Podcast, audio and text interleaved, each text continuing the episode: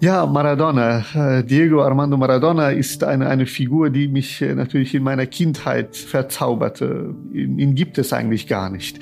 Äh, so, so wie ich ihn, und ich bin bestimmt nicht der Einzige, der ihn in Kabul erlebt hat. Wir reden von Kabul, wir reden von Afghanistan, wir reden von Anfang der 80er Jahre und von einem kleinen Jungen, der wuschelige Haare hat und Fußball liebt und 1986 vor dem Fernsehbildschirm sitzt, während Raketenangriff äh, natürlich Tag, unser Tag prägen. Krieg gehört zum Alltag. Bomben, Minen, das ist wirklich mein, meine, das, das Gepräge meiner Kindheit. Und dann gibt es Maradona. Hallo und herzlich willkommen. Mein Name ist Caroline Emke. Schön, dass ich Sie wieder begrüßen darf zur neuen Folge von In aller Ruhe, meinem Podcast für die Süddeutsche Zeitung. Diesmal spreche ich mit dem afghanisch-deutschen Islamwissenschaftler Ahmad Milad Karimi. Er ist Professor und stellvertretender Leiter des Zentrums für islamische Theologie an der Universität Münster. Mit ihm habe ich über den Glauben und das Hadern gesprochen, über die Kindheit im Krieg in Kabul und über die Frage, was der Jahrhundertfußballer Diego Maradona mit Gott zu tun hat. Über den Glauben konnten wir uns nicht entzweien, aber welches der beiden Tore von Maradona im Spiel Argentinien gegen England bei der Weltmeisterschaft 1986 das eigentlich göttlichere war, das erste mit der Hand Gottes oder das zweite, darüber mussten wir dann doch etwas verhandeln. Aber das hat auch den besonderen Reiz dieses wirklich sehr berührenden Gesprächs für mich ausgemacht. Herzlich willkommen zu einer neuen Folge von In aller Ruhe. Ich freue mich sehr auf meinen heutigen Gast. Herzlich willkommen, Ahmed Milad Karimi. Vielen, vielen Dank, dass Sie Zeit für uns haben. Haben Sie vielen Dank für die Einladung. Professor Karimi, ich würde zunächst gerne persönlich fragen, wie haben Sie selbst zum Glauben gefunden oder hat der Glaube zu Ihnen gefunden? Ich glaube, das dürfte eine Mischung von beidem gewesen sein, wobei ich den Augenblick, an dem so etwas wie der Glaube in einem geschieht, äh, nicht ähm, in mein Gedächtnis finden kann. Ich kann Ihnen nicht sagen, wann ich wirklich begann zu glauben. Aber ich weiß sehr gut, wie ich meine Eltern als Kind in Kabul beim Gebet beobachtet habe. Ich habe immer noch ein Urbild von meinem Vater, der das rituelle muslimische Gebet vollführt und ich an seinen Beinen irgendwie hänge und äh, auf seinen Rücken klettere und er nicht mehr hochkommt, weil ich auf ihn bin. Und das sind vielleicht ganz tiefe äh, kindliche Erfahrungen, die äh, einen gewissen, in gewisser Weise einen süßen Augenblick des Glaubens in mir entfacht haben, waren aber wirklich der Glaube in seiner reifen Form und anständigen, ernsten Form, wenn es überhaupt so etwas gibt, in mir sich einstellte, das müsste der Glaube selbst gemacht haben. Würden Sie denn sagen, wenn Sie das so beschreiben, wie Sie Ihren Vater beim Beten erlebt haben, dass vielleicht die Frage insofern falsch ist, weil es gar keine Zeit ohne Glauben gab oder weil sie immer schon in einem religiösen Raum sozusagen immer schon gelebt haben? Ja, also zum einen würde ich das auf jeden Fall bejahen, dass ich in keinem Zeitpunkt in einem areligiösen Raum war. Also das, das kann ich schon bestätigen. Nur ich habe den Eindruck, dass der Glaube in mir auch eine gewisse Karriere gemacht hat. Mit viel Erfolg und viel Scheitern. Am Anfang, wie gesagt, ist mein, meine Kindheit, meine erste Jugendjahre bis zum 13. Lebensjahr in Kabul, war der Glaube in gewisser Weise selbstverständlich und keine, keine Frage für sich. Niemals wurde ich gefragt, glaubst du oder glaubst du nicht? Äh, das war selbstverständlich zu glauben. Es gab keine Alternative zum Glauben. Und ich bin froh, dass ich da raus bin. Ich bin froh, dass es eine Flucht gab, dass es den Krieg gab, der Krieg in mir auch, der Kampf in mir, auch Momente des Verlusts, Momente des Haderns, so dass ich mein Glaube erneut befragen musste und fragen musste, bist du wirklich so alternativlos? Wer bist du und was hast du mir zu geben? Was habe ich mit dir überhaupt zu tun? Wer braucht heute noch Glaube? Äh, und wovon reden wir, wenn wir vom Glauben reden in einer säkularen Gesellschaft, in einer pluralen Gesellschaft? Ich bin kein Kind mehr in Kabul, der das tut, was seine Eltern tun oder seine Gesellschaft ihm vorgibt, sondern einer, der sich zu seinem Glauben auch in gewisser Weise verhält. Und das scheint auch so ein Augenblick zu sein, in dem wir den Glauben auch in gewisser Weise verlieren. Immer dann, wenn das selbst thematisch wird, nehme ich eine gewisse Distanz zu meinem Glauben. Und dann wieder auf der Suche, wie ich dann doch zum Glauben finde. Ähm, Sie haben jetzt schon äh, eine ganze Reihe von Motiven angesprochen, die auch in Ihren Büchern auftauchen, über die ich auch gerne sprechen würde. Über das Hadern, über den Verlust, über das Befragen des Glaubens. Ähm, ich würde trotzdem gern einen Moment noch zurück nach Kabul gehen. Sie beschreiben in Ihrem jüngsten Buch Maradona und das göttliche Spiel eine bestimmte Szene mit einem Bettler, der vor einer Moschee sitzt, in der sie selber äh, beten in Kabul, als es zu einem Angriff kommt. Vielleicht können Sie diese Szene einmal beschreiben und dann würde ich ganz gerne etwas dazu fragen. Sehr gerne. Meine Stelle sich vor, ich war, äh, ich denke, zwölf Jahre alt und bin wie gewohnt zu einer Moschee in der Nähe von unserem Haus äh, zum, zum Unterricht gegangen mit einer Reihe von anderen Kindern. Äh, das war üblich, nichts Besonderes. Äh, wir gehen dahin und es ist alles Ruhe. Ich habe einen, einen Bettler bemerkt, der an diese Mauer der Moschee angelehnt saß etwas heruntergekommen auf einen grauen Fetzen mit gläsernen Augen, den ich immer noch vor meinem geistigen Auge sehe. Ich habe ihn gegrüßt und in gewisser Weise auch wieder vergessen. Und während wir in der Moschee waren und äh, das Singen des Korans äh, zu lernen hatten, äh, gab es einen Angriff, auch wie gewohnt. Auch das gehörte zu dieser Kindheit. Äh, Raketenangriffe sind ganz eigen. Äh, sie, sie, sie sind abrupt und sie sind unheimlich laut. Das, das hat eine Lautstärke, dass, ähm, dass das Gewohnte unterbrochen werden muss. Man muss innehalten, man muss erstmal ähm, sich orientieren, in, aus welcher Richtung kommt das und wo, wo ist das hingelandet. Das haben wir wie immer gemacht und dann äh, war auch üblich, kurz zu warten, ob es noch weitere kommen oder ob es nur eine Rakete war. Wir bemerkten, es ist ein Raketenprozess, also es kommen weitere. Und dann gibt es Panik. Alle müssen rennen und wir auch. Und der, der, der Imam wollte uns dort halten, aber keiner wollte dorthin bleiben. Alle rannten, auch ich rannte und die, die belebte Straße war vollkommen leer. Ich laufe und, und beim Laufen bemerke ich, dass der Bettler immer noch dort sitzt. Aber regungslos, wissen Sie, also ohne als wäre gar nichts. Ich bin an ihm vorbeigelaufen und mich umgedreht beim Rennen und fragte, haben Sie keine Angst? Wollen Sie sich nicht verstecken? der schaute mich an und sagte, ich habe meine Zuflucht bei Gott gefunden. Wohin soll ich denn flüchten? Das hat er in einer ruhigen Stimme mir gesagt und ich sagte okay und lief natürlich weiter. Aber beim, beim Rennen, beim, bei der Flucht merkte ich, wie meine Beine schwerer werden, wie ich langsamer werde und immer langsamer, bis ich irgendwann mal ganz langsam wurde. Und ich war der Letzte, der angekommen ist. Meine Eltern hatten furchtbaren Angst und die standen vor der Tür, haben mich in Empfang genommen. Ich konnte ihnen gar nicht von diesem Erlebnis erzählen, weil es nichts zu erzählen gab. Und ich habe es zum ersten Mal in meinem Buch das aufgeschrieben.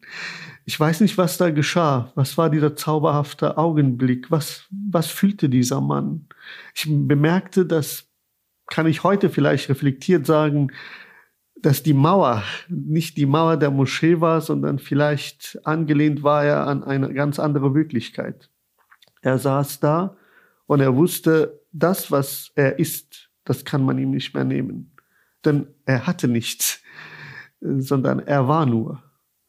Während ich hatte viel, alle anderen hatten viel. Wir mussten retten, wir hatten eine Eltern, wir hatten eine Zukunft, wir hatten Hoffnungen, wir hatten Haben gut. Aber dieser Mensch saß da und er geht mir nicht mehr aus den Augen. Ah, das ist sehr, sehr schön, dass Sie die Geschichte jetzt für mich nochmal erzählt haben und verbunden haben mit einer Deutung, die gar nicht die ist, die ich beim Lesen gedacht habe. Ich hatte gedacht,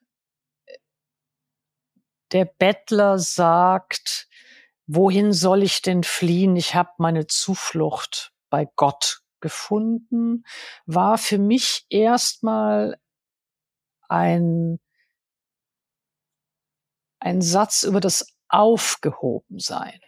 Er war trotz des Angriffs, trotz der Gefahr beschützt im Glauben. Und ich habe ihr langsamer werden, also von dem Wegrennen und auch Fliehen vor dem Krieg und dann aber eben nachdenken über diesen dort immer noch ruhigen Bettler, dieses langsamer werden so gedeutet, als würde ihnen eben auch etwas mehr die Angst genommen werden und etwas stärker dieses Gefühl von Aufgehobenheit und Beschütztheit aufkommen. Ist das, trifft es das auch ein bisschen? Das trifft es auf jeden Fall. Ja, genau. Ich glaube, das kann ich ja sagen. Also ich wurde langsamer, weil ich nicht mehr den Drang gespürt habe, wegzurennen, äh, weil er mir was mitgegeben hat. Also er war der große Lehrer außerhalb genau. der Moschee und nicht der Lehrer, der da drin mich unbedingt beschützen wollte. Der wollte, dass ich mich sozusagen irgendwo verstecke, aber er sagte mir, du hast dich nicht zu verstecken, es ist alles gut. Genau, und das ist sehr, sehr schön, weil ich, äh, weil meine Frage, die sich anschließen wollte an, an diese Geschichte, ist die Frage, ob Glaube etwas ist, das sich lernen lässt. Denn davon erzählt diese Geschichte ja auch, dass sie in dieser Erfahrung etwas über den Glauben gelernt haben. Und meine Frage wäre eben, ist Glaube etwas, das sich lernen lässt oder wird Glaube einem zuteil? Ja, ich denke, das ist eine der entscheidenden Fragen auch innerhalb der Theologie, wie, wie man den Glauben einordnet.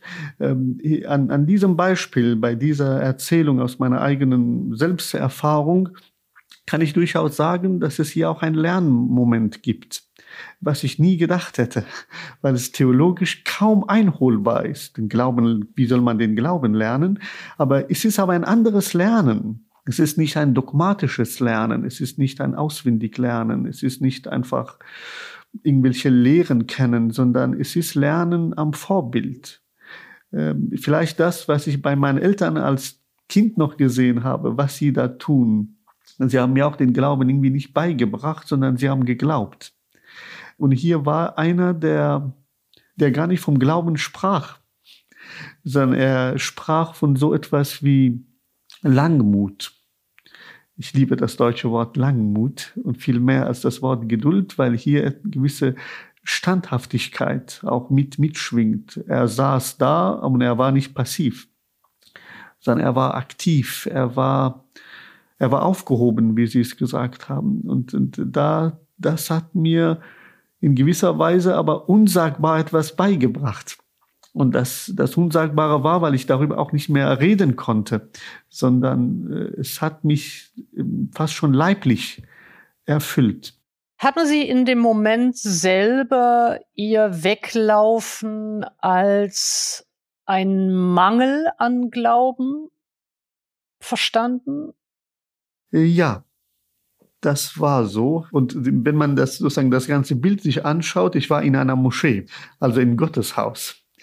Also wo soll man noch aufgehobener sein als dort? Und wir waren bei der Rezitation des Korans. Also Muslime glauben, das wäre die, die, das Wort Gottes, das ist die Offenbarung, göttliche Offenbarung. Ich war inmitten dieses sozusagen Resonanzraumes, göttlicher Offenbarung, Rezitation, aber ich musste dort fliehen, um Sicherheit zu finden.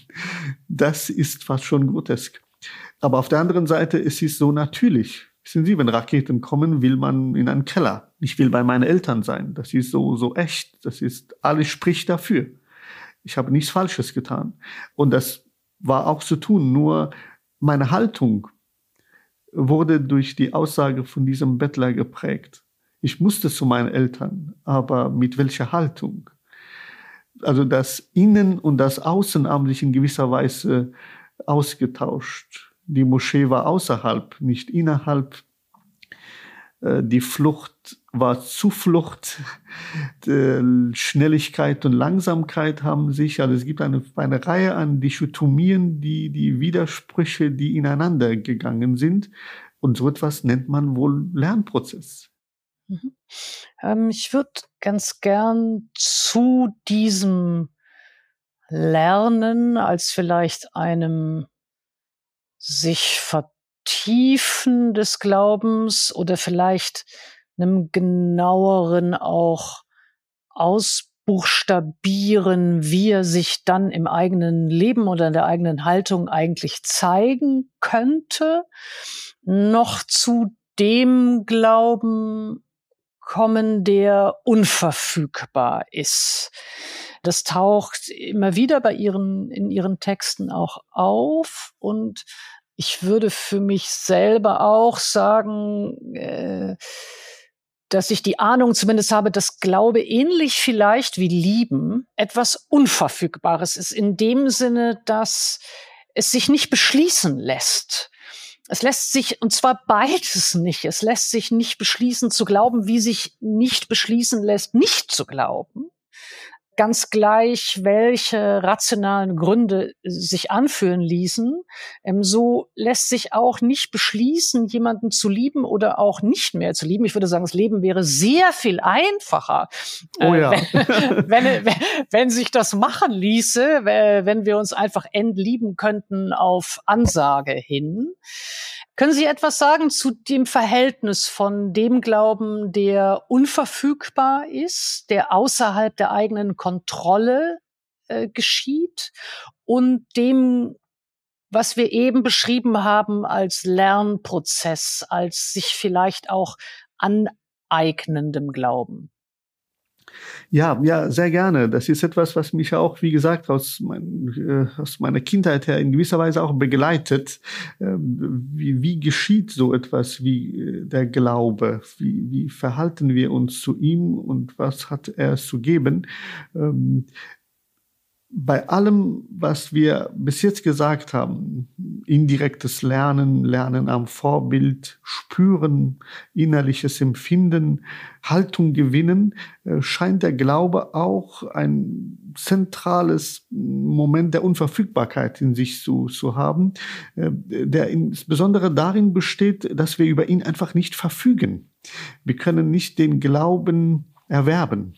Wir können nicht den Glauben, Sie sagen, beschließen. Das ist ein ziemlich treffendes Wort. Ähm, ich glaube, ich habe es in meinen Texten schreibe ich immer und denke auch immer, ich kann den Glauben nicht haben. Das ist nicht etwas, was Kein habbar Besitz. ist. Genau, das ist kein, keine, keine Sache des Besitzes, sondern es ist etwas, was er mich hat.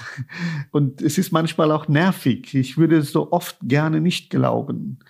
Äh, wenn ich, wenn ich zu viel Unrecht sehe, wissen Sie, wenn etwas, wenn ein unschuldiges Kind am Sterben liegt, wenn ich an äh, schlimme Ereignisse aus meiner Kindheit und Kriegszeit und Fluchtzeiten denke, ich würde gerne dort eben so belassen und nicht denken, es gibt noch einen gütigen Gott, der allmächtig ist und noch gerade die Macht hätte, alles zu verändern, ändern, aber er tut es nicht und ich liebe ihn trotzdem und es ist alles gut.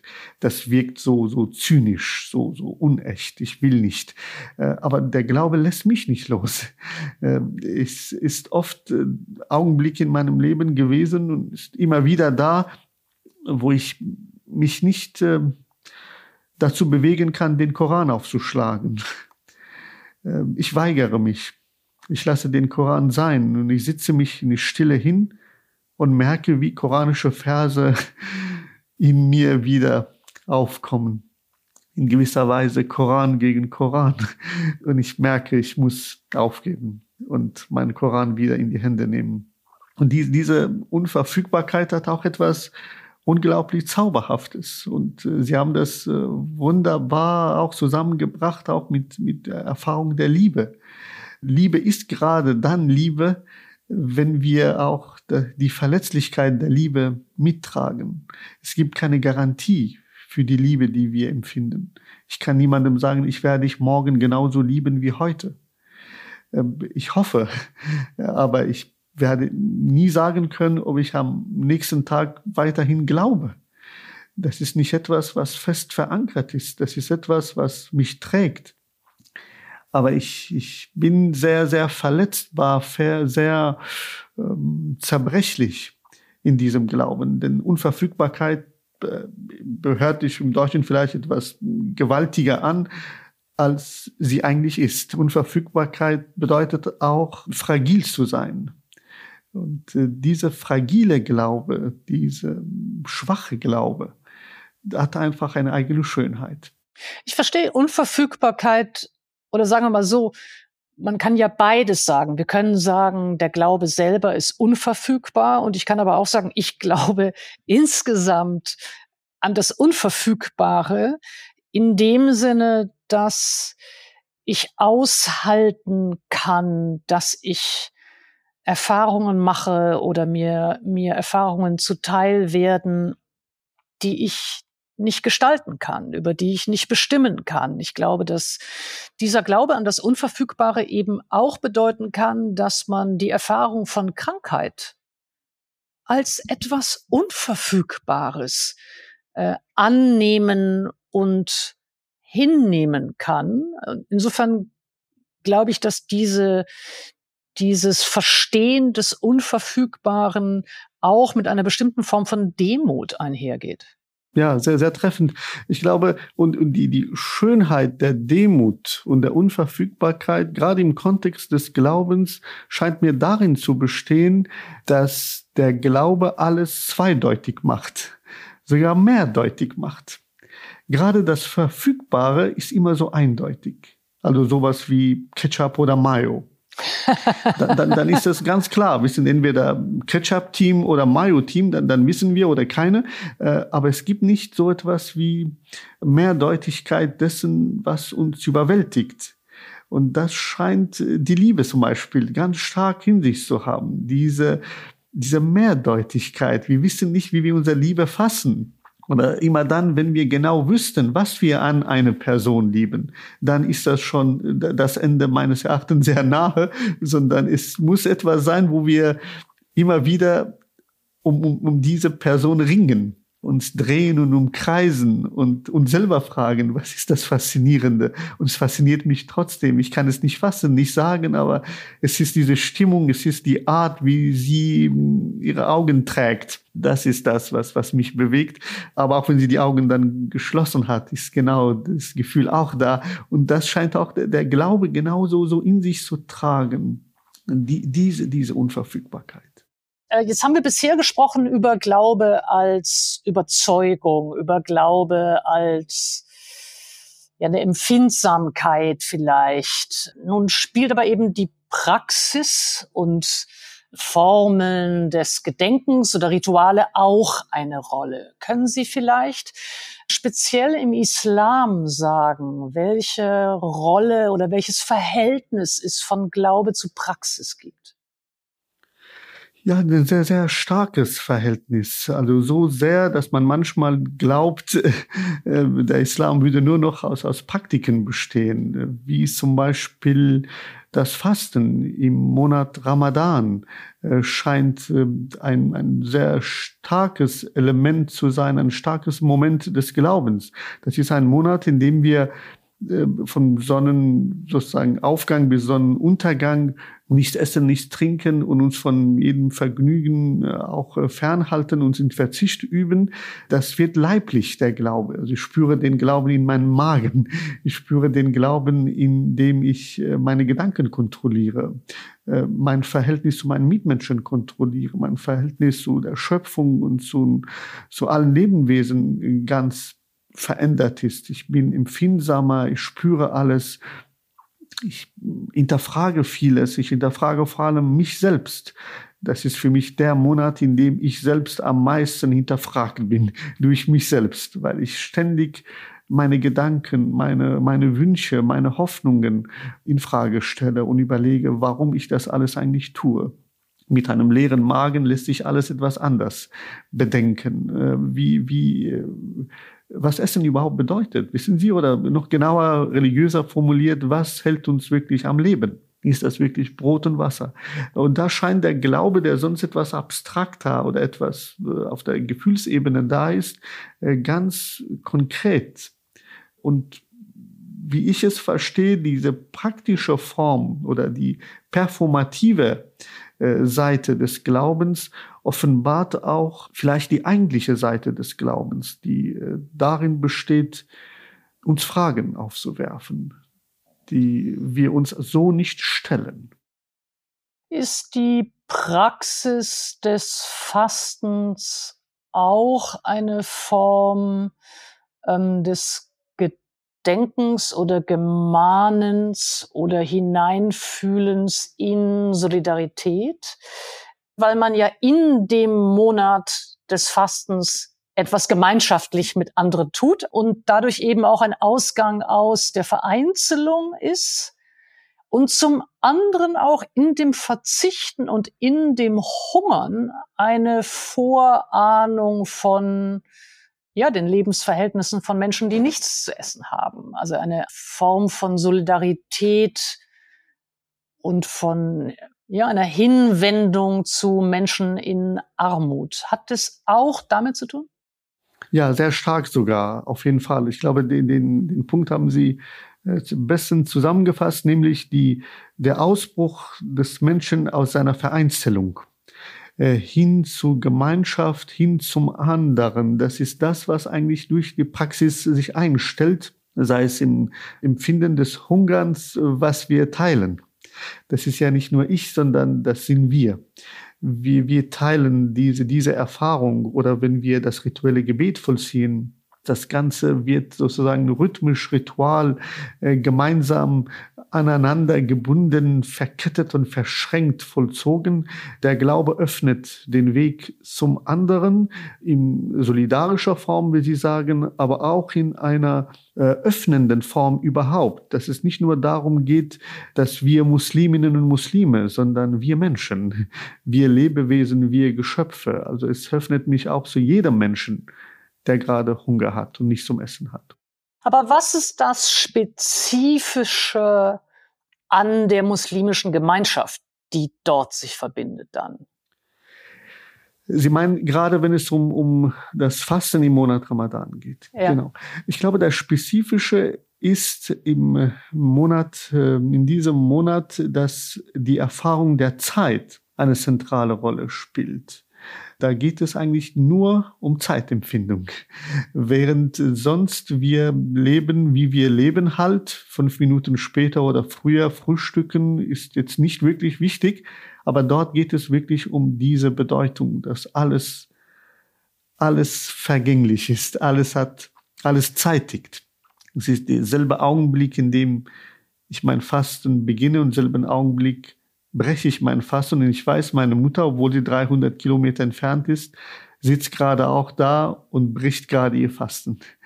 Und im Grunde genommen alle anderen auch. Es ist ein, ein Vereinen und ein Teilen der Zeit, die sich gerade in diesem Bezug teilen lässt. Während zum Beispiel beim rituellen Gebet ist das eher die, ähm, die Ritualität, die teilbar wird. Wir machen dieselben Bewegungen.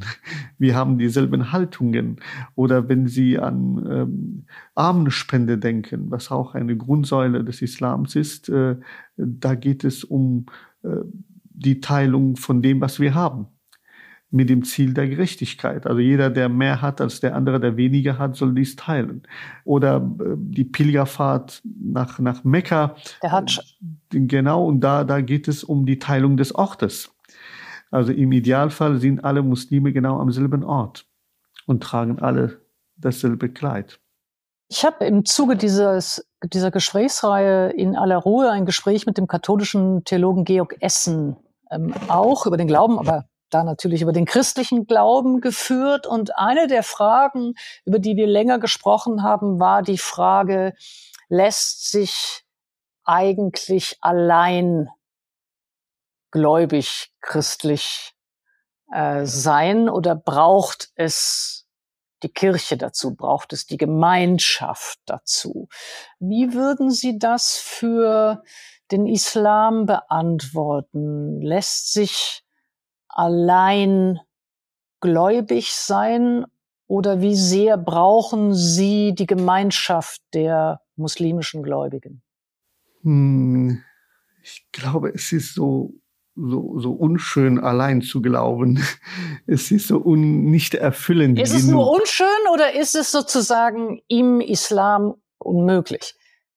Also wenn ich sozusagen theologisch argumentierte, äh, in der Tat ist auch nach den Aussagen des Propheten äh, in der Gemeinschaft ist alles hundertfach besser als individuell zu sein. Selbst das rituelle Gebet, es ist viel mehr äh, gewichtiger, intensiver, wenn es in der Gemeinschaft vollzogen wird. Aber jenseits sozusagen von dem halte ich, wenn wir dabei festhalten, wie wir es auch in der ersten Hälfte unseres Gesprächs auch äh, zusammengetragen haben, dass Glaube auch mit der Liebe etwas äh, verwandt ist, dann wäre es so, als würde man alleine lieben äh, das, oder alleine Schach spielen. Das ist nicht ganz erfüllend. Naja, das Beispiel wäre jetzt eigentlich Gruppensex. Da bin ich jetzt nicht ganz sicher. Also das eine ist ja das Verhältnis von mir zu Gott und die Frage, ob dieses Verhältnis äh, sozusagen so wie die Liebe zu einer Person unverfügbar ist. Und hier ist ja eher die Frage, ob ich alleine zu Gott mich ins Verhältnis setzen kann oder ob ich andere dazu brauche. Und das, glaube ich, ist anders als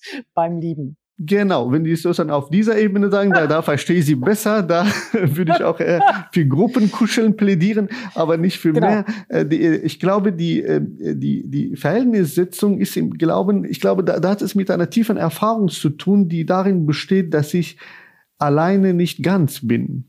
Das ist das, was, glaube ich, hier stärker ist. Es geht gar nicht darum, dass ich mit anderen und Gemeinschaft und so weiter, sondern es geht darum, dass ich dass mein Ich äh, so, so oh, erst dann sich entfaltet, wenn dieses Ich zum Du geworden ist.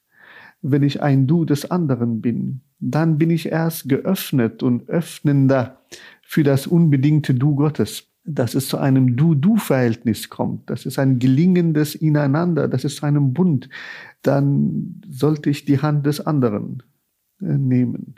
Und dieser Gedanke dass wir nicht selbst genügsam sind, dass wir selbst nicht äh, alles sind.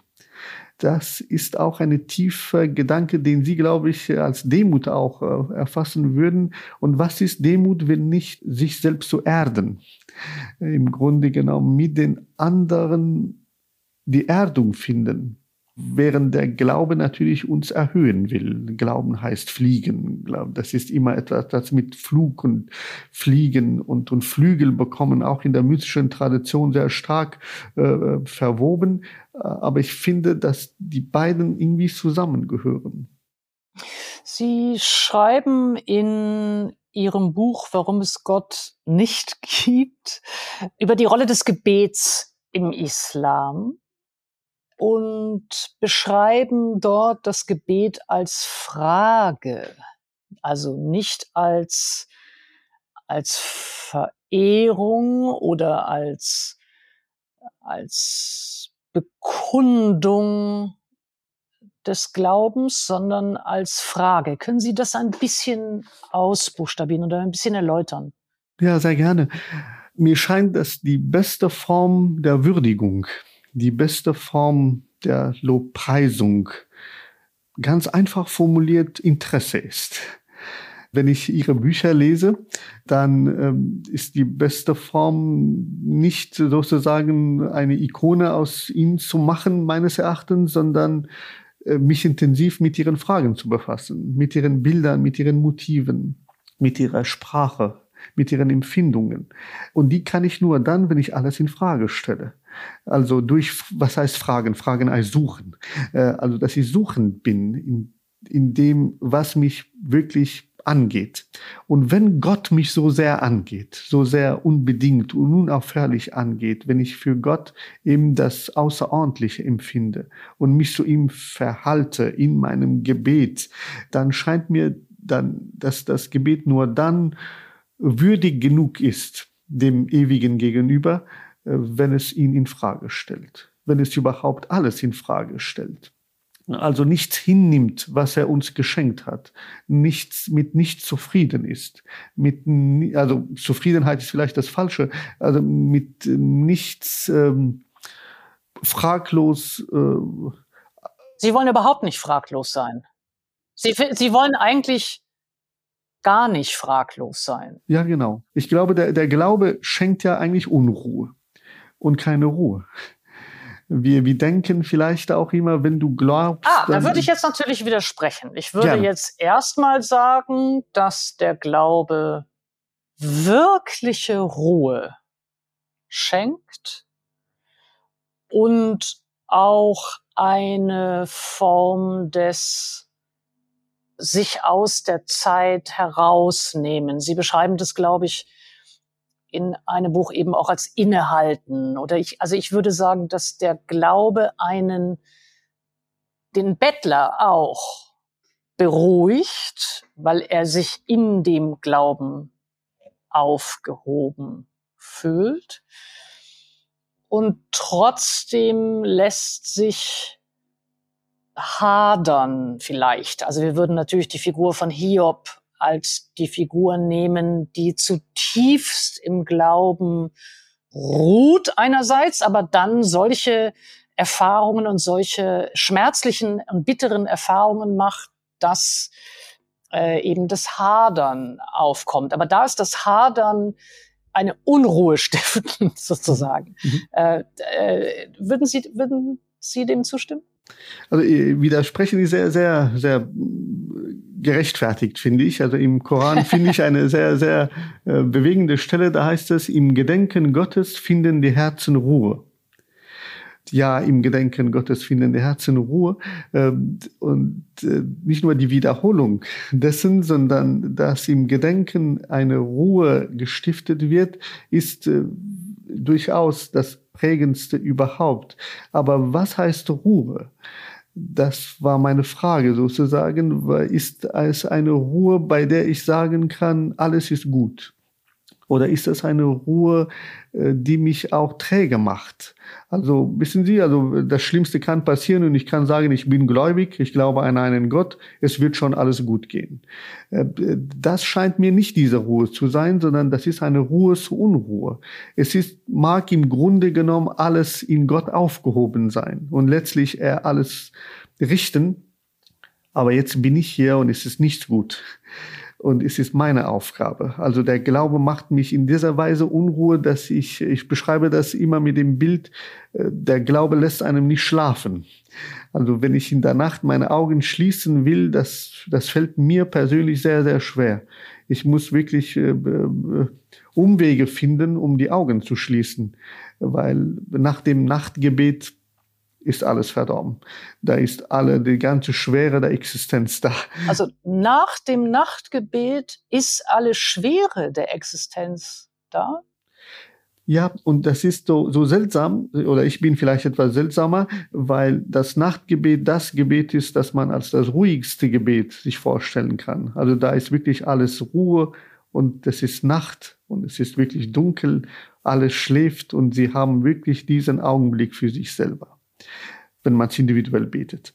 Äh, dass die rituelle Waschung ist schon eine große Geste.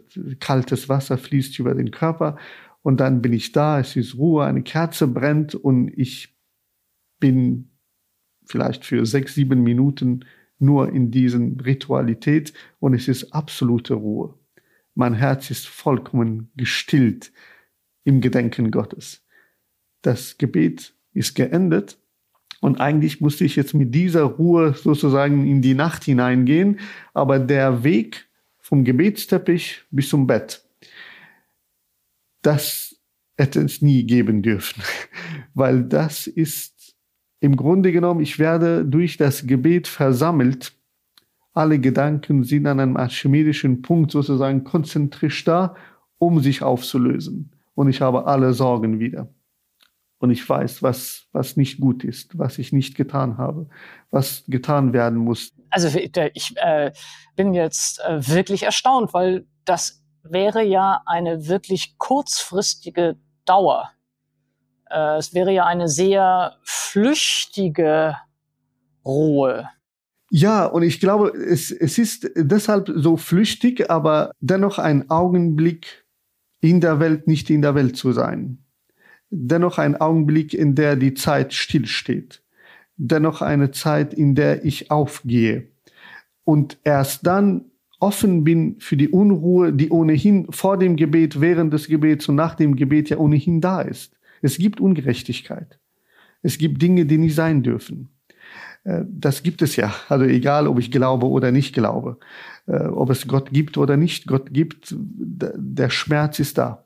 Äh, die, die Frage ist, was macht dieses Gebet mit mir bezüglich dessen, was, sagen wir, faktisch da ist? Und ich habe die, die persönliche Erfahrung, dass mein Gebet den Schmerz nicht stillt, sondern mich erst stärkt, um den Schmerz wirklich zu empfinden.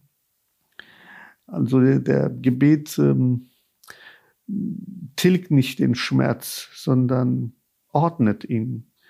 Aber ihn zu ertragen, wissen Sie, das ist, das ist das Schwierige. Ich merke, davor sind die Gedanken auch weniger da, weil ich, glaube ich, mit dem Alltag beschäftigt bin und meine letzte E-Mail schreibe oder noch die letzten äh, Zeilen eines Manuskripts. Aber dann ist äh, eine andere existenzielle Nähe wieder gestiftet die ich dann mehrfach am Tag natürlich habe. Darüber muss ich erstmal nachdenken und wenn ich es richtig verstehe, würden Sie sagen, dass das Gebet zunächst einmal mit allem aufräumt, was ablenkt und einen ja. Fokus herstellt und gleichzeitig eine wünschenswerte Form der Dünnhäutigkeit erzeugt, die sie durchlässiger macht für Schmerz und Ungerechtigkeit? Ja, freiwillig dünnhäutig werden, das ist ein sehr schönes Bild. Das nehme ich mit. Das ist, glaube ich, das, was es hier wird. Also entgegen aller äh, anderen äh, Empfehlungen, die man tagtäglich hört. Man soll eine dicke Haut äh, entwickeln gegen all dem. Hier macht der Glaube den andere Kehre. Das ist es, was, was da geschieht. Ähm, ich würde ganz gerne etwas zum Text äh, des Koran fragen. Sie schreiben in, ich glaube, in Maradona und das göttliche Spiel, ich bin nicht ganz sicher, Sie schreiben an einer mhm. Stelle, äh, wer den Koran nicht wörtlich, sondern ernsthaft begreift. Und stellen damit natürlich das wörtliche Verstehen des Koran als nicht seriös oder als nicht ernsthaft dar. Können Sie das erläutern? Ja, genau, weil, weil einfach dieser Habitus ja weiterhin gerade bei den literalistischen Bewegungen, ob es jetzt salafistisch, wahhabitisch ist oder wie sie auch heißen mögen, äh, sehr äh, da ist, sich an an Buchstaben zu halten. Äh, und zwar mit der Idee, also das tue ich ja auch, äh, mit der Idee, dass die Buchstaben äh, genügen. Das heißt, die falsche Vorstellung, dass Verstehen selbst nichts ist, was dazu kommt, sondern die Buchstaben allein sind Träger. Das heißt, wenn ich so etwas lese wie das Lob Gott, dann ist das das Lob Gott. Und wenn ich sie frage, was haben Sie gelesen, dann sagen die, ich habe gelesen das Lob Gott. Aber es geht ja nicht darum zu lesen das Lob Gott, es geht darum, dass ich verstehe, was ich da lese. Weil es gerade der Koran sprachlich verfasst ist. Das ist ein sprachliches Phänomen. Und meines Erachtens Gerade die Sprache will verstanden werden, will gedeutet sein, will interpretiert sein. Und die Ernsthaftigkeit von diesem Wort entwickelt sich ja erst durch die Deutung, durch die Mehrdeutigkeit, durch die dunklen Stellen, durch mein Hadern, philologisch-historische Arbeit, durch hermeneutische Methoden, die nicht einfach gegeben sind, weil ich einfach die Worte wiederhole. Ich kann natürlich nicht verstehen, ohne mich diesen Worten zu widmen. Jeder Atemzug ist wichtig, jede Wendung ist wichtig. Der Koran ist in arabischer Sprache in Reimprosa formuliert. Es ist, hat Klang und Melodie und, und Rhythmus. All das ist bedeutsam, aber er will verstanden sein. Er will ja eine Botschaft für mich sein oder Gott dürfte ja kein Selbstgespräch im Koran führen, sondern es muss mich ja bewegen, mich inspirieren, mich rechtleiten, mich äh, zum guten Menschen machen oder mich zu einem fragenden, sensibleren machen. Das alles geschieht nur dann, wenn ich eben den Weg, den schwierigen Weg des Verstehens gehe. Und ich scheitere immer wieder, weil ich kann niemals erstens sagen, dass ich es absolut verstanden habe.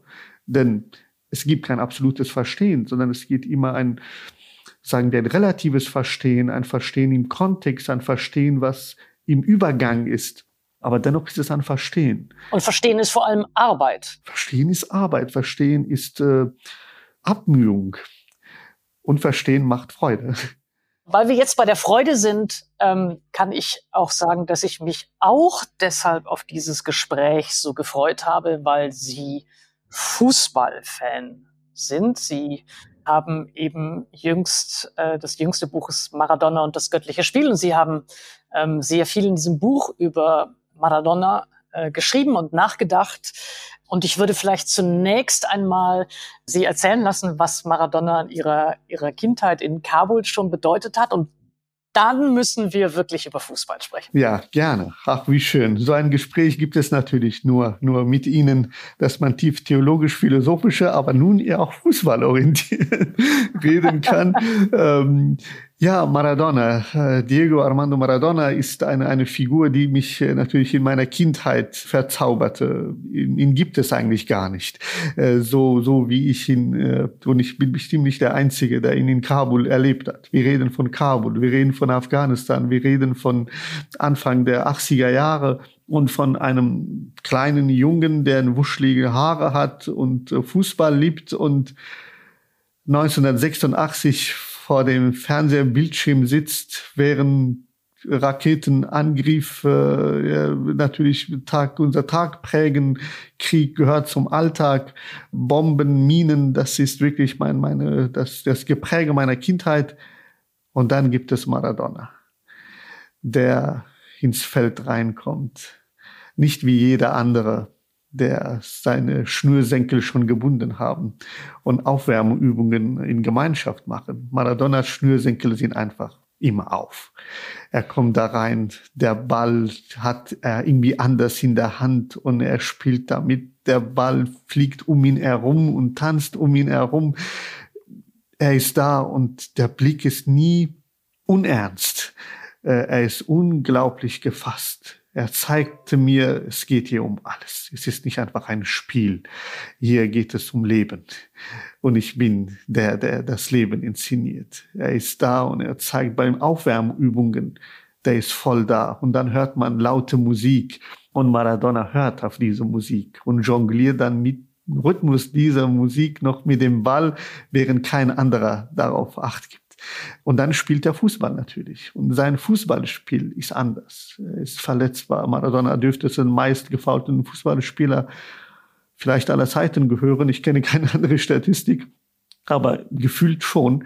Und sein Fallen, sein Schmerz, wenn er wieder sein Schienbein festhält. Das ist nicht wie Neymar, äh, der dreimal sich noch dreht, obwohl er leicht berührt wurde, sondern er empfindet einen Schmerz, von dem ich dachte als Kind, das ist genau mein Schmerz. Er versteht, was hier los ist. Er versteht den Krieg. Hier geht es um Krieg. Das, und zwar nicht ein Krieg gegen die gegnerische Mannschaft, sondern er schaut immer wieder nach oben. Und er hadert immer mit dem, mit dem Ewigen, mit dem Göttlichen, wenn er einfach ein Zauberschuss nicht äh, gelingt oder etwa er den Ball nicht bekommt oder sich unfair behandelt fühlt. er ist da, er hat eine Präsenz. Und diese Präsenz hat, hat mich irgendwie ganz besonders erreicht und verzaubert. Und bis heute merken Sie, dass meine Stimme sich ändert, ob ich über den Glauben rede oder über Maradona. Äh, Sie beschreiben in Ihrem Buch natürlich auch die äh, berühmte Szene bei der Weltmeisterschaft äh, in Mexiko, bei dem Spiel Argentinien gegen England und dem ersten Tor. Man muss eben sagen, es gab zwei, die Maradona erzielt hat in dem Spiel. Im, äh, vielleicht beschreiben Sie erst noch mal einmal, wofür Sie diese Szene nehmen oder was Ihnen an dieser Szene beziehungsweise an Maradonas eigener Erklärung daran so wichtig ist. Und dann widerspreche ich. ja, genau. Ich freue mich auf den Widerspruch. ähm, also für, für, mich ist natürlich, man kann es auch das mehrdeutig äh, erzählen, aber eine, also die Besonderheit bei, bei diesem Spiel und bei diesem Maradona und bei diesen beiden Toren, die in gewisser Weise auch zusammenhängen, äh, ist, äh, ist das göttliche Moment. Hier geschieht Gott. Und zwar in einer ganz subtilen Weise, die man nicht erwartet. Hier ist ein, eine argentinische Mannschaft, die natürlich gegen England, gegen Großbritannien spielt. Und ähm, das hat natürlich auch historische Bedeutung. Hier läuft Maradona. Es gelingt nicht viel in dem Spiel. Es ist äh, ziemlich ausgeglichen. Vielleicht sollte man einmal sagen, also kurz nach Ende des Falkland. Ja, genau. Falklandkrieges, also das, genau. das ist der historische Hintergrund. Ja. Genau. Und äh, Gottes Moment, weil beim, beim ersten Tor ein irreguläres Tor äh, sozusagen fällt. Maradona springt auf. Er ist nicht gerade der Größte, aber er springt schon ziemlich hoch für, seinen für seine Statur und äh, trifft den Ball mit der Faust und schaut kurz nach, ob der Linienrichter es wirklich gesehen hat und nachdem er sieht, dass alles okay ist, dann rennt er und freut sich unglaublich und alle anderen ärgern sich äh, bis heute. Und das ist faktisch kein reguläres Tor. In einer Weltmeisterschaft, das ist ein Unding. Und nachdem äh, er dann nach dem Spiel gefragt wird, was da geschah, ob er nicht mit der Faust, mit der Hand eben das Tor erzielt habe, dann sagt er, es war ein bisschen Maradona und ein bisschen die Hand Gottes die Hand Gottes, das ist hier, was geschieht. Äh, das zweite Tor, das ist, glaube ich, für Sie bedeutsamer. Zu genau, Recht. genau, genau, genau. Sie haben es nämlich schon, ich, ich war, äh, äh, Sie haben es schon erfasst, ich war ausgesprochen irritiert, warum das erste Tor für Sie das Tor des göttlichen Moments äh, waren. Ich habe auch ein bisschen mehr die Deutung von Maradona als Schlawiner, als, ja. aber das zweite Tor würde ich jetzt sagen, war jetzt das fußballerisch, also absolut genialische Tor oder eben das göttliche Moment. Ähm, ich habe mir auch noch mal vor unserem Gespräch äh, den Originalkommentar äh, des argentinischen äh, Sprechers angehört, ja. äh, der Live-Reporter war.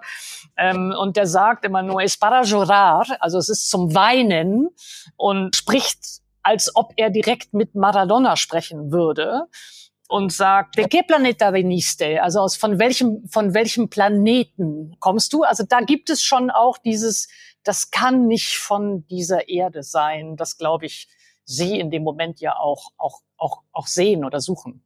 Ja, hätte ich das gewusst, wäre diese Stelle auf jeden Fall in meinem Buch äh, Verankerung gefunden. Bei der zweiten Auflage komme ich darauf zurück. Achso, dann, dann kann ich noch hinzufügen, äh, er sagt auch noch, gracias Dios por el fútbol por Maradona. Also äh, der, der, der Kommentator bedankt sich bei Gott für den Fußball und für Maradona. Okay, das ist groß. Und das ist sehr verständlich, weil Maradona im Alleingang fast die halbe, wenn nicht die ganze englische Mannschaft ausspielt, um da noch ein Tor zu machen, den man eigentlich kaum machen kann. Das ist äh, unwidersprochen göttlich. Worum es, glaube ich, mir dabei ging, ist, dass die beiden Tore in einem bestimmten Verhältnis zueinander stehen. Einmal haben wir einen Schlawiner, wie die zu Recht sagen, einen, einen Fallspieler, einer, der Tricks, der eben ein irreguläres Tor schießt, das darf nicht sein, das ist auch ethisch nicht vertretbar. Und auf der anderen Seite einen genialen Menschen, den, von dem man sich fragen muss, woher kommt der denn, der das macht? Der erfindet Fußball neu. Aber der ist dieselbe Person.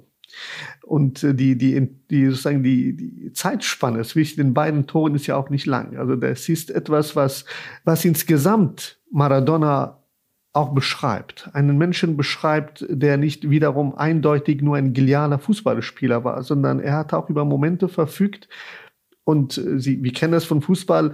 Wie viel Zeit hatte er gehabt, als er wirklich die Faust hochhob und äh, den Ball getroffen hat? Wollte er das? Sein Faust war auch nicht höher als sein Kopf. Das war wirklich so ganz, ein ganz flüchtiger Augenblick. Und was mich bewegt bei, bei dieser Szene und warum ich sozusagen da, da noch bei dem ersten Tor ein bisschen bleibe, ist seine Deutung. Und da auch nicht, dass es die Hand Gottes war, was auch oft in der Berichterstattung sehr, sehr äh, äh verkürzt dargestellt wird. Das hat er nie gesagt, sondern er sagt ein bisschen. Hand Gottes und ein bisschen Maradona. Und dieses bisschen hat mich ein bisschen beschäftigt. Äh, nämlich, äh, was heißt ein wenig?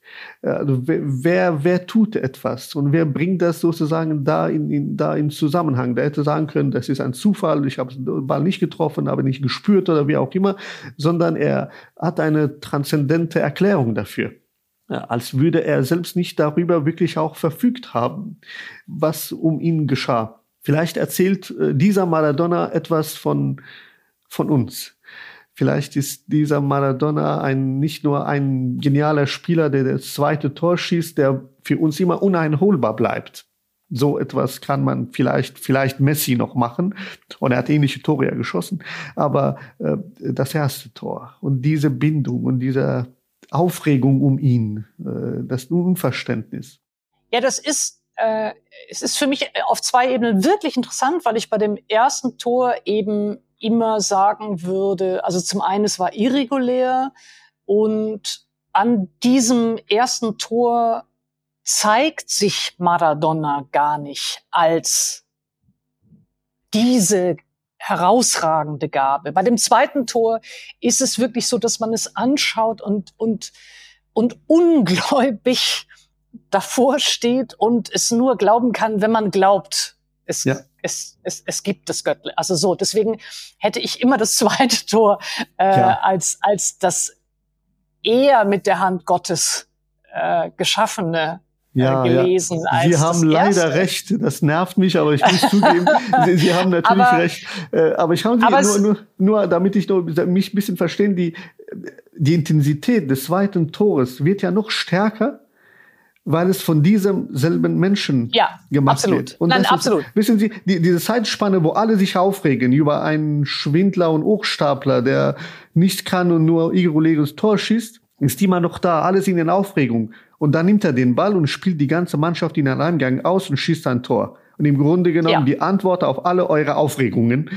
Und das fand ich so, okay, er, er, sozusagen, er lässt etwas aufblühen, was nur noch Kopfschütteln bedeutet und dann nimmt er alles weg.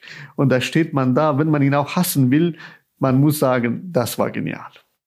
Ja, es gibt eine andere Situation noch, äh, die Sie auch beschreiben am Beispiel von Maradona, die mich sehr berührt hat und ich, über die ich gerne sprechen würde, weil ich gar nicht ganz sicher bin, ob es dasselbe ist, was wir in der Szene erkennen. Und das ist der Moment des Seufzens von Maradona. Vielleicht können Sie einmal erst die Szene beschreiben, wie sie, wie sie eben auch im Buch erzählt ist, und dann sprechen wir ein bisschen. Sagen Sie mir, Sie mehrere seufzenden Szenen. Welche haben Sie gerade im Kopf? Äh, ich meine die, wo er sozusagen kurz nach dem Jubelsturm ah. sozusagen alleine gelassen geht. Vielleicht können Sie es beschreiben? Ja, genau. Nach, also nachdem der Weltmeister wurde, das, ich glaube, das ist diese Szene, oder? Ja. Ähm, und alle jubeln, klar, äh, und er auch, davor, danach, und das ist, äh, alles ist da. Aber dann gibt es ein kleiner Augenblick, der zum Glück eingefangen wurde, in dem Maradona allein ist, alleine läuft, und dann gibt es einen Seufzer.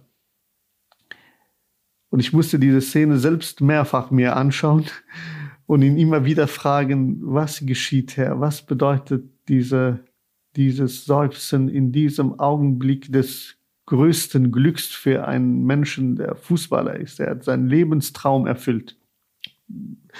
Unübertrefflich. Aber er seufzt.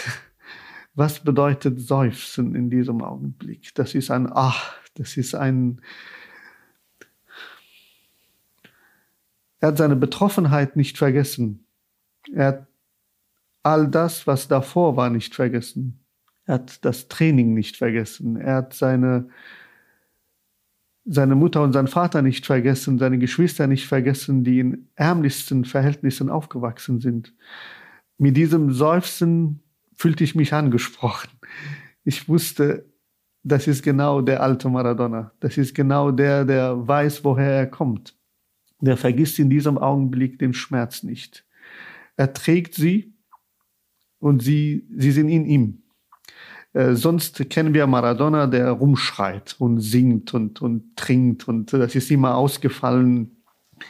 Aber da war ein, ein, ein Augenblick der Echtheit, ein Augenblick der Demaskierung da. Er zeigte dort das Gesicht, was mich am meisten berührt. Ein Mensch zu sein.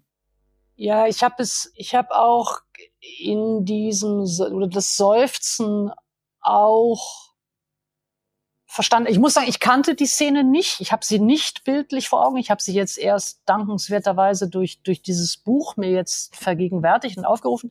Und ähm, ich hatte auch das Gefühl, dass es eben fast ein Moment des Trauerns ist. Also des Trauerns über all das, was Sie gerade eben beschrieben haben. Also was nötig war an, an Weg dahin. Und schon auch eine Last, die abfällt. Also die Last, diese, dieser Erwartung und die Last der, ja auch der Projektionen, die eine solche Begabung auf sich zieht, der Verantwortung, diesen Sehnsüchten von so vielen Menschen bis hin zu Ihnen als kleinem Jungen in Kabul erfüllen zu müssen. Das hat mich deswegen so berührt, weil, er, weil, weil so wie Sie es auch beschreiben, ähm, man die Szene eben nicht nur als ein Glücksmoment versteht, sondern auch als als eine Trauer, die, die sich da jetzt erst artikulieren darf, wo die Anstrengung nachlässt. Es ist ein bisschen so, wie, wie, wie wenn man kalte, erfrorene Füße hatte und, ähm, und man sie endlich ins warme Wasser tauchen darf, dann tun sie ja erstmal auch weh. Ja, Genau, und die, dieser Schmerz, der plötzlich stechend sozusagen aufkommt, ist ein Schmerz, der vorher nicht, ähm, nicht artikulierbar ist. Wissen Sie, als, als er nichts erreicht hat, als er noch um seine Begabung kämpfte. Ähm, da war auch dieser Schmerz da, aber der war nicht hörbar. Das haben alle die nicht erreicht haben, die, die talentiert sind und was auch immer. Aber das wird erst dann sagbar, fühlbar, wenn alles erreicht ist. Das scheint mir, deswegen nenne ich das auch gerne so, die, die schwere Schönheit der Existenz. Und er hat schönen Fußball gespielt. Er war sozusagen Inbegriff des Schönen. Aber diese Schönheit hat immer auch einen, einen Preis. Eine, eine Schwere, die, die mitgetragen wird. Wenn ich Sie etwas persönlich fragen darf. Es gibt in diesem Buch auch eine Szene, in der Sie die Flucht aus Afghanistan beschreiben. Und Sie sind, glaube ich, schon in Kasachstan, was eine, eine Zwischenstation war, und sitzen im Bus oder im Auto und äh, schauen aus dem Fenster oder sehen im Fenster eine Spiegelung von sich selbst. Und in diesem Moment versteht der junge Karimi sich eben auch als Teil einer Gemeinschaft oder als Teil einer Erfahrung vielleicht. Und da würde ich gerne fragen, oder als ich das las, habe ich mich dann gefragt, wie ist das für Sie heute? Wie sehr verstehen Sie sich individuell oder wie sehr dürfen Sie sich oder werden in dieser Gesellschaft überhaupt gelassen? als jemand, der sich als Individuum versteht und wie sehr verstehen Sie sich als Angehöriger einer Religionsgemeinschaft, als Deutscher mit Migrationsgeschichte, als Muslim, als Akademiker, als Filmnerd oder als Fußballaficionado? Wie sehr dürfen Sie sich als oder können Sie sich in dieser Gesellschaft als Individuum fühlen und wie sehr fühlen Sie sich als Angehöriger einer Gemeinschaft? Ja, das ist eine, eine Frage, die ich in dieser Form, glaube ich, noch nie bekommen habe, weil ich äh, meistens als kein Individuum befragt bin, als Vertreter von. Ich muss für Muslime sprechen, ich muss für Theologie sprechen, ich muss für den Koran sprechen, ich muss, ich muss, ich muss, aber es ist immer eine Vertreterrolle. in Ihrer Frage bin ich jetzt individualisiert. Ich stehe da und ich merke, das ist auch ein Moment des Verlustes, das kaum sichtbar ist, wenn man flüchtet. Wir verlieren die eigene Individualität. Also dieses Bild in diesem Minibus ähm, um fünf Uhr morgens ist noch dunkel, das sich spiegelt und ich habe unglaublich Angst, das können Sie sich vorstellen, weil wir sagen, wir haben falsche Pässe und wir müssen jetzt zum Flughafen. Ich schaue mich an und will mich eigentlich anschauen. Das ist ein Schlüsselaugenblick, kann auch, kennt man auch an Serien und Filmen, dass man sich im Spiegel anschaut, um etwas erkennt. Das habe ich wohl gesucht. Und ich habe mich nicht gefunden. Wissen Sie, ich sah mich und ich sah einfach meine Eltern und viele noch, die mit eingespiegelt wurden. Ich habe meinen Kopf, weiß ich nur, so ein bisschen hin und her bewegt, weil ich mich nur alleine haben wollte und in welcher Situation auch immer, alle waren da und sie waren auch übereinander gelagert in gewisser Weise in diesem dunklen Spiegel. Äh, ich sah, wenn Sie so wollen, meine Eltern in mir und mich in ihnen drin. Und vielleicht war das genau der Augenblick, in dem etwas verloren gegangen ist, etwas ähm, verloren ist vielleicht auch zu negativ, aber etwas äh, abhanden gekommen ist, etwas äh, dort gelassen werden musste, damit eine, eine Gemeinschaft sich erretten kann. Ich äh, bin heute, wie Sie, äh, um mir auf Ihre Frage genau zu antworten, wie, wie fühle ich mich? Ich bin natürlich weiterhin ein Vertreter einer Gemeinschaft und ich spreche für andere und versuche immer die Verantwortung zu übernehmen, zu erklären, aufzuklären. Aber zutiefst bin ich immer noch auf der Suche von diesem, von diesem, der nicht mehr da ist, in gewisser Weise, von diesem, der irgendwo im Übergang äh, sich versteckt hat, in irgendeinem Seufzer verankert ist. Genau, meine Frage wäre nämlich der Bezug gewesen zu dem Seufzen. Also ob Sie diese Art von Seufzen immer haben, wenn sie in dieser Gesellschaft öffentlich im Fokus stehen oder angesprochen werden. Ja. ja. Ähm, vielleicht darf ich als Leserin sagen, dass alle ihre Texte sie als wirklich einzigartiges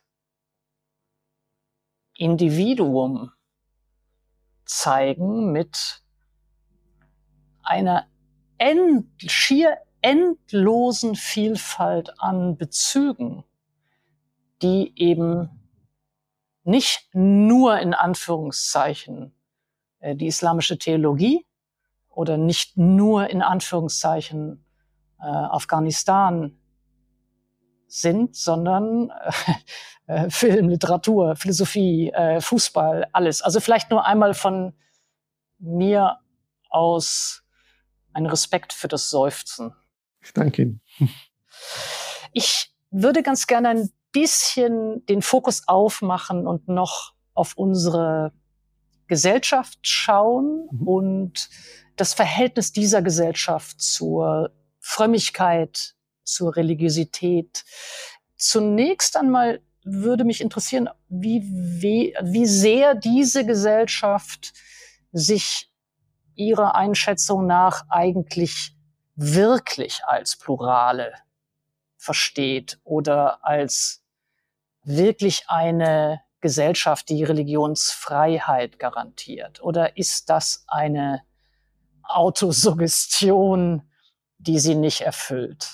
Ja, ich glaube, sie erfüllt es noch nicht ganz. Also sie ist aber da und verankert in einer Verfassung, die genau das garantieren will.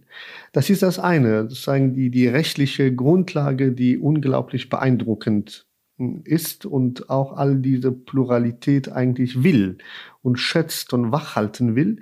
Äh, und dann gibt es die, die Realität in der Gesellschaft, in der Politik. Und da erlebe ich natürlich keine radikale Öffnung der Pluralität, äh, sei es auch gerade in Fragen der Religionsfreiheit, sondern eine je nachdem natürlich mit welcher politischen Partei man auch das zu tun hat und welche äh, Gesellschaftsebenen und Orte man aufsucht.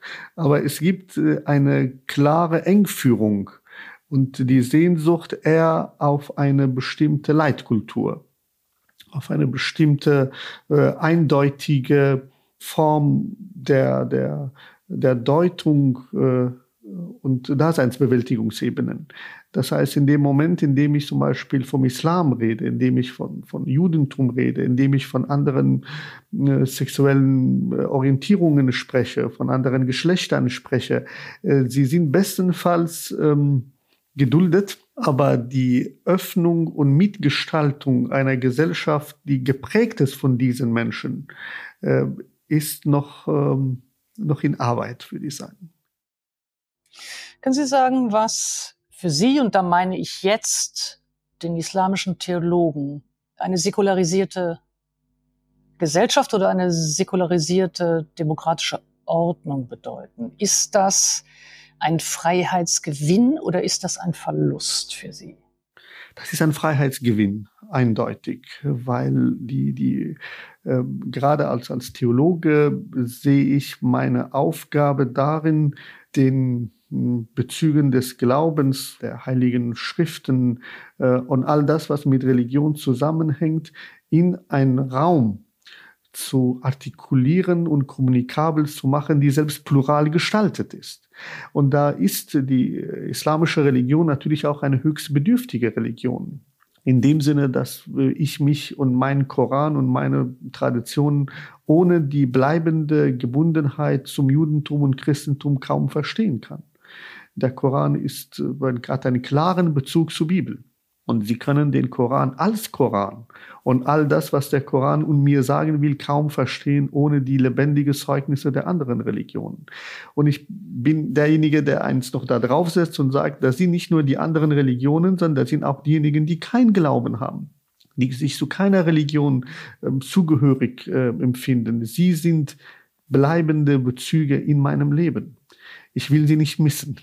Und meine Theologie muss eben dafür Sorge tragen, dort kommunikabel zu sein, wo ich nicht angenommen bin wo ich nicht von vornherein akzeptiert bin. Das ist nicht meine, sozusagen meine Aufgabe, andere zu missionieren, anderen zum Islam zu bringen. Davon halte ich gar nichts. Das ist weder meine Aufgabe noch mein Bestreben, sondern es geht darum, dass ich nur mich in meiner eigenen äh, Form des Lebens so kommunikabel machen kann, dass andere mich verstehen. Gar nicht mir folgen, sondern begreifen, warum ich das tue und worin die Plausibilität meines Weges besteht. Wie schwer haben Sie es mit dieser Beschreibung einmal innerhalb einer Öffentlichkeit, bei der nur eine bestimmte Vorstellung vom Islam dominiert. Und das ist zumeist eben eine, eine gewaltförmige, radikale Form des Islamismus, die das Bild prägt. Ähm, also wie schwer haben Sie es mit dieser Vorstellung in diesem Kontext einerseits und wie schwer haben Sie es innerhalb des islamischen Kontexts mit dieser Deutung. Ja, genau. Also ich sitze in gewisser Weise zwischen Stühlen, aber da sitze ich, glaube ich, gut. Denn zum, zum einen, das Bild des, des Islams in der Mehrheitsgesellschaft ist, wie Sie sagen, äh, ziemlich fest verankert. Das heißt, äh, ich bin sehr oft unterwegs und sehr halte viele Vorträge, gehe in vielen Gemeinden und, und Gesellschaftsformen, äh, rede, kläre auf. Aber ich merke, dass es letztlich so wird, dass man mir dann sagt, ja, das glauben Sie, aber die anderen, ja, das wäre, als wäre das mein Privatglaube oder meine private Theologie, sondern das ist äh, immer noch mit einem Unbehagen verankert, dass es nicht das Echte ist, als würde ich Menschen was vormachen einen Islam sozusagen vorstellen, den es in echt gar nicht gibt. Und wenn ich die Macht hätte, würde ich auch einen anderen Islam haben wollen. Äh, da, dagegen versuche ich wirklich da, das zu kämpfen. Und das ist wirklich ein, ein, ein bleibender Kampf. Und auf der anderen Seite, die, die innere Seite, damit hatte ich am Anfang etwas Schwierigkeiten mehr, weil auch die Selbstbehauptung was vertritt er? Verwässert er nicht unsere Religion? Verwässert er nicht unsere Tradition? Wieso zitiert er so viel Hegel und Maradona und nicht äh, muslimische Namen? Äh, dieses Unbehagen gab es und gibt es immer noch, aber da ist auch meine Aufgabe zu zeigen, dass die Blüte der islamischen Religion, auch in Zeiten, wo wirklich wir von, von Wissenschaft geprägt waren, darin bestand, dass dieser Islam natürlich offen war dass es äh, Muslime war, die im Aristoteles und, und, und, Platon gelesen haben, aber nicht gefragt haben, welche Religion haben diese Leute, sondern wahrheitorientiert äh, gedacht haben. Und wenn das meine Tradition ist, dann ist das auch meine Aufgabe in der heutigen Gesellschaft, eben diese äh, Zwischenmittlerrolle zu spielen. Und ein, ein Problem, was viel größer ist als diese beiden, ist äh, ein, ein sehr, für sie vielleicht kaum, kaum, kaum noch sichtbares Problem, was wir Muslimen selbst aber sehr stark bemerken. Das ist eine bestimmte Form der Islamkritik, die von Muslimen selbst artikuliert wird, ohne eine theologische Ausbildung. Das heißt, wir haben mit Persönlichkeiten im öffentlichen Raum zu tun, die über alles Mögliche Bücher schreiben über Koran, über äh, Kopftuch, über das Gesetz. Und ich frage mich, mit welcher Qualifikation? Mit Qualifikation meine ich, mindestens die Sprache verstehen. Eine Grundausbildung in der Theologie wäre doch schon ratsam. Äh, allein schon, dass der Name muslimisch klingt und sie irgendetwas studiert haben und Politikwissenschaft, Jura, das reicht schon, um dann in der Öffentlichkeit so eine große Gewichtung zu bekommen, die deshalb schwierig ist, weil meine Kritik nicht mehr hörbar ist, meine Selbstkritik. Nehmen wir zum Beispiel die Frage auf, ob äh, Frauen auch als Imaminnen äh, fungieren können oder nicht. Ich persönlich bin sehr davon überzeugt, dass das die Zukunft sein wird. Ich habe kein Bedenken. Aber ich möchte das nicht einfach verkünden, sondern ich möchte eine Theologie hervorbringen, die dies begründet weil ich nicht einfach zu einer konservativen muslimischen Familie hineingehen kann und sagen kann, deine Frau darf ab morgen die Moschee leiten. Das wird keine Überzeugung haben. Aber ich will in 20 Jahren die Kinder von dieser Familie ausgebildet haben, die sie überzeugen wird, warum das selbstverständlich ist. Aber wenn das von einer anderen Seite einfach nur verkündet wird, dann, selbst wenn ich danach das sagen würde, würde ich in diese Ecke gestellt werden. Aber was glauben Sie, warum diese, ich sage jetzt mal, äh, Islamkritiker ohne Kenntnis des Islam, warum denen solcher Raum in der Öffentlichkeit gegeben wird? Weil sie in gewisser Weise genau alle Fantasien erfüllen, die äh, sonst man gerne selbst sagen würde und sagt, aber jetzt kommt es von innen. Und äh, das hat natürlich, äh, das, das, deswegen sind sie auch überall und auch die großen, auch Rezensenten, Rezensentinnen von großen überregionalen Zeitschriften, die sonst unglaublich kritisch sind und unglaublich profund sind. Wenn es um diese geht, äh, habe ich den Eindruck, da wird einfach über alles hinweg gesehen. Äh, selbst wenn jemand schreibt, ich schreibe, keine Ahnung, ein Buch mit so viel Thesen und keiner von diesen Thesen von ihm sind überhaupt Thesen. Also ein Mindestmaß an, an, an Erfüllung von, von Angaben ist nicht da. Und die Verlage, die natürlich auch alles abdrucken, äh, weil, weil es eben sich verkauft. Das ist aber ein Problem, was wir dann interne spüren, weil wir dann in einen dreifachen Kampf geraten. Und zwei war schon zu viel. Wir müssen gegen die Extremisten aus, gegen unseren Reihen kämpfen, die konservativen Lager durchleuchten, aufklären, gegen die Muslimfeindlichkeit dieser Gesellschaft kämpfen und zugleich noch aufklären, die, die uns überhaupt nicht verstehen. Und dann gibt es noch die, die von ihnen kommen und genau all das bedienen, was äh, der eigentlichen Gemeinschaft schadet. Also da ist wirklich eine Gemengelage, die, die äh, sehr, sehr komplex ist. Ich würde noch gerne wissen, welche Bedeutung, Sie haben es jetzt hier schon ein, ein, auch, auch angedeutet, ähm, welche Bedeutung dem Übersetzen zukommt. Und ähm, übersetzen jetzt in doppelter Hinsicht, also einerseits Übersetzen der eigentlichen theologischen Schriften, äh, äh, des Materials, des Texts, aber eben Übersetzen auch im Sinne von Erzählen, Vergleichen, Vermitteln, Übersetzen von islamischem Wissen und Geschichte in unserer Gesellschaft. Ja, ich glaube, mein, meine ganze Arbeit verstehe ich in gewisser Weise als, als Übersetzen. Nicht nur, weil es um eine Koranübersetzung ich einfach jahrelang auch da, da äh, verbracht habe, sondern auch, weil Übersetzen, wie Sie sagen, auch ein, eine kulturelle Bedeutung hat. Eine, eine überdimensionierte Bedeutung von all dem, was ähm, auch beide Seiten mitbringen äh, muss. Zum einen gibt es ein islamisches Wissen, eine islamische Kultur, eine islamische Religiosität. Dieses zu übersetzen muss man kann man nur dann, wenn man sich eben damit beschäftigt und versteht, was ist das Wesentliche. Und auf der anderen Seite geht es nicht darum, eins zu eins zu sagen, was dort gesagt ist, sondern ich muss auch adressatenbezogen äh, begreifen, in welcher Sprache, in welchem Kontext, mit welchen Metaphern und Bildern ich das Verstandene, das eigene ins Fremde äh, über, übertrage. Und dann ist klar, dass Übersetzen natürlich auch verfremdet. Das eigene wird anders und es verändert einen selbst auch, aber es ist ein, ein ständiger Prozess und äh, kein, hat keine, kein endgültiges Ende, dass ich sagen kann, dann ist etwas übersetzt, sondern es ist ein ähm, Übersetzen ist immer auch selbst übersetzen, sich selbst in diesem Prozess zu begreifen manchmal muss man sich vielleicht auch selbst übersetzen lassen. Äh, sich selber wieder einordnen und finden und seine eigene Fremdheit zu würdigen, verstehen.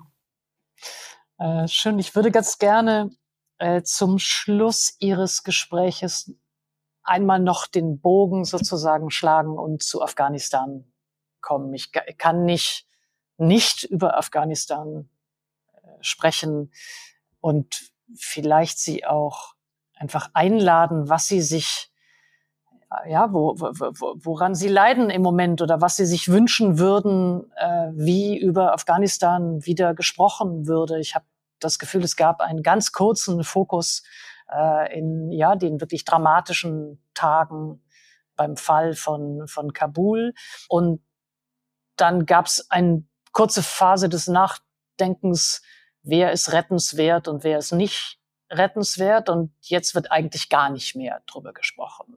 Können Sie ein, ein, ein bisschen aus Ihrer Perspektive sagen, was Sie sich wünschen?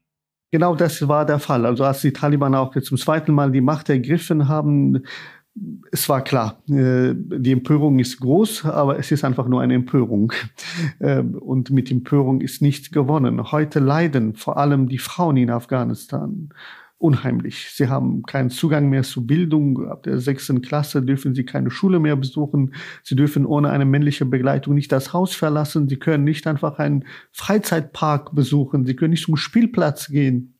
Sie können keinen Beruf ausüben, außer ganz wenige, die in Enklaven nur Frauenberufe, wie sie so schlecht heißen, ausüben dürfen. Die Frau verliert ihre Sichtbarkeit in der Gesellschaft. Frauen sind nicht visuell da. Und das kann man nicht einfach hinnehmen. Das darf man nicht hinnehmen als eine Weltgemeinschaft, die sonst natürlich für die Werte der, der, der Humanitas, für, für Frauenrechte, für Aufklärung und Menschenrechte steht und sie wachhalten will. Und äh, Afghanistan ist nicht außerhalb unserer Welt. Äh, nicht nur, dass die Voraussetzungen genau so gelegt worden sind. Sie müssen sich vorstellen, als die äh, Trump-Administration mit äh, den Taliban Gespräche geführt hat in Doha und nur mit den Taliban, nicht mit Frauenrechtlerinnen, die dabei wären, nicht mit der damaligen äh, regierenden äh, Repräsentanz, äh, nicht mit Oppositionen, nicht mit Menschenrechtlern, sondern allein mit Taliban. Und ohne Bedingungen ihnen sozusagen Afghanistan überlassen haben dann ist es ja selbstverständlich, dass sie natürlich ihre, ihre Ideale und ihre Ideologien durchsetzen. Und das haben sie verstärkt während des Ukraine-Kriegs, jetzt wegen des Russland-Kriegs, äh, jetzt verstärkt dann auch in, in, die, in die Tat umgesetzt, weil sie genau wissen, jetzt schaut die Weltgemeinschaft woanders hin. Und was wird schon passieren? Wird man wieder Afghanistan nochmal neu angreifen? Das wird so, schnell nicht passieren wohl. Äh, und man kann sie nicht anerkennen, man kann äh, zögern, aber man kann auch die Menschen in Afghanistan nicht verhungern lassen. Also langfristig werden die Taliban wohl bestehen bleiben und das darf nicht sein, denn das ist äh, äh, wirklich ein Vergehen an, an, das ist ein Verbrechen an Menschlichkeit. Wenn ich weibliche Studierenden sehe, die sieben oder acht Stück vor einer Uni stehen und rufen, dass sie hineinkommen wollen. Äh, und wissen Sie, ich hatte eine Erfahrung am selben Tag, ich habe das gesehen, war unglaublich berührt und bin zur Uni und habe gesehen, dass meine Studierenden nicht da sind. Viele haben gefehlt an dem Tag. Und ich habe mich geweigert, meine Vorlesung zu halten. Ich habe ihnen gesagt, ich kann heute keine Vorlesung halten, während sie einfach aus welchen Gründen auch immer nicht hier erscheinen und anderen, die gerne eine Uni besuchen wollen, nicht Uni, die Uni besuchen dürfen. Sie muss uns allen angehen. Daher ist Afghanistan in meinem Leben sehr wach. Und äh, meine Hoffnung ist natürlich auch, das muss von Ihnen sich bewegen. Sie müssen selbst das Ganze bewältigen. Von außen ist das schwierig. Aber dafür müssen wir zumindest von außen her auch signalisieren, klare Haltung zeigen, über sie berichten, über Leid sichtbar machen und dafür Sorge tragen, dass sie Zugang zu Bildung haben durch vielleicht äh, Online-Studiengänge, durch äh, Schulen, durch universitäre äh, Angebote und wir können alle etwas. Und ich finde, all das, was wir können, können wir diesen Menschen anbieten. Sei es Englischsprache, sei es Spanisch, sei es Literatur, sei es Mathematik, alles, was, was wir ihnen anbieten können, äh, kann die Welt äh, verbessern. Äh, vielen Dank. Ich nehme das als, ja, wirklich als Auftrag und als Einladung und auch als äh, Versprechen. Wir können alle etwas. Ja.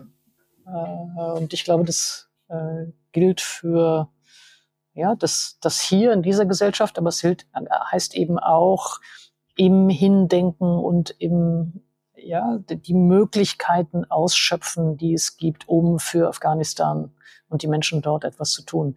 Äh, ganz, ganz herzlichen Dank, äh, Professor Karimi, für dieses Gespräch.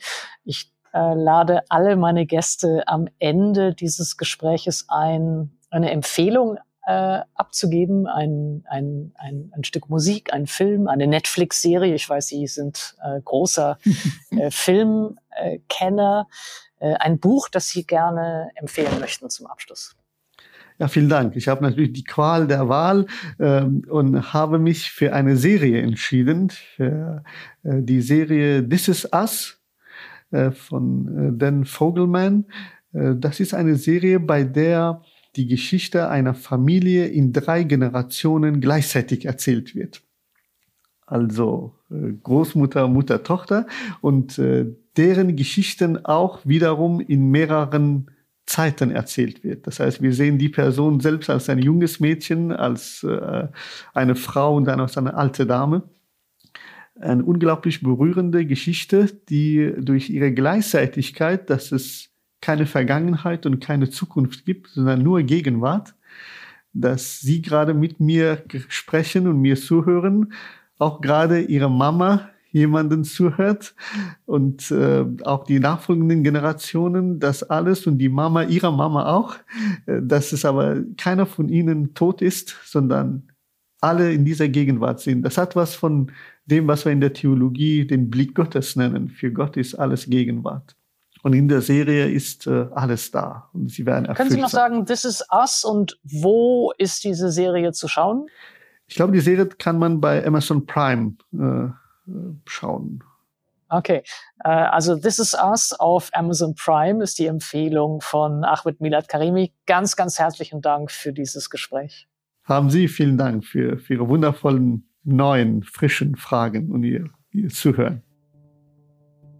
Und das war es auch schon wieder mit dieser Folge von In aller Ruhe, ein Podcast der Süddeutschen Zeitung mit mir, Caroline Emke. Wenn Sie mehr zu Ahmed Karimi erfahren wollen, dann schauen Sie auf sz.de-in aller Ruhe. Dort finden Sie auch noch weitere Informationen zu seiner Empfehlung. Und natürlich auch alle bisherigen Folgen dieses Podcasts. Die nächste Folge kommt in zwei Wochen am 9. September, wie gewohnt in Ihrer Podcast-App und auf Ich soll das jetzt nicht so genervt lesen, sz.de schrägstrich in aller Ruhe. Wird mir immer gesagt, da aus München, dass ich mich da jetzt so ein bisschen anstrengen soll. Also jetzt strenge ich mich noch mal so ein bisschen an. Die nächste Folge kommt in zwei Wochen am 9. September, wie gewohnt in Ihrer Podcast-App und auf total ungenervt sz.de schrägstrich in aller Ruhe.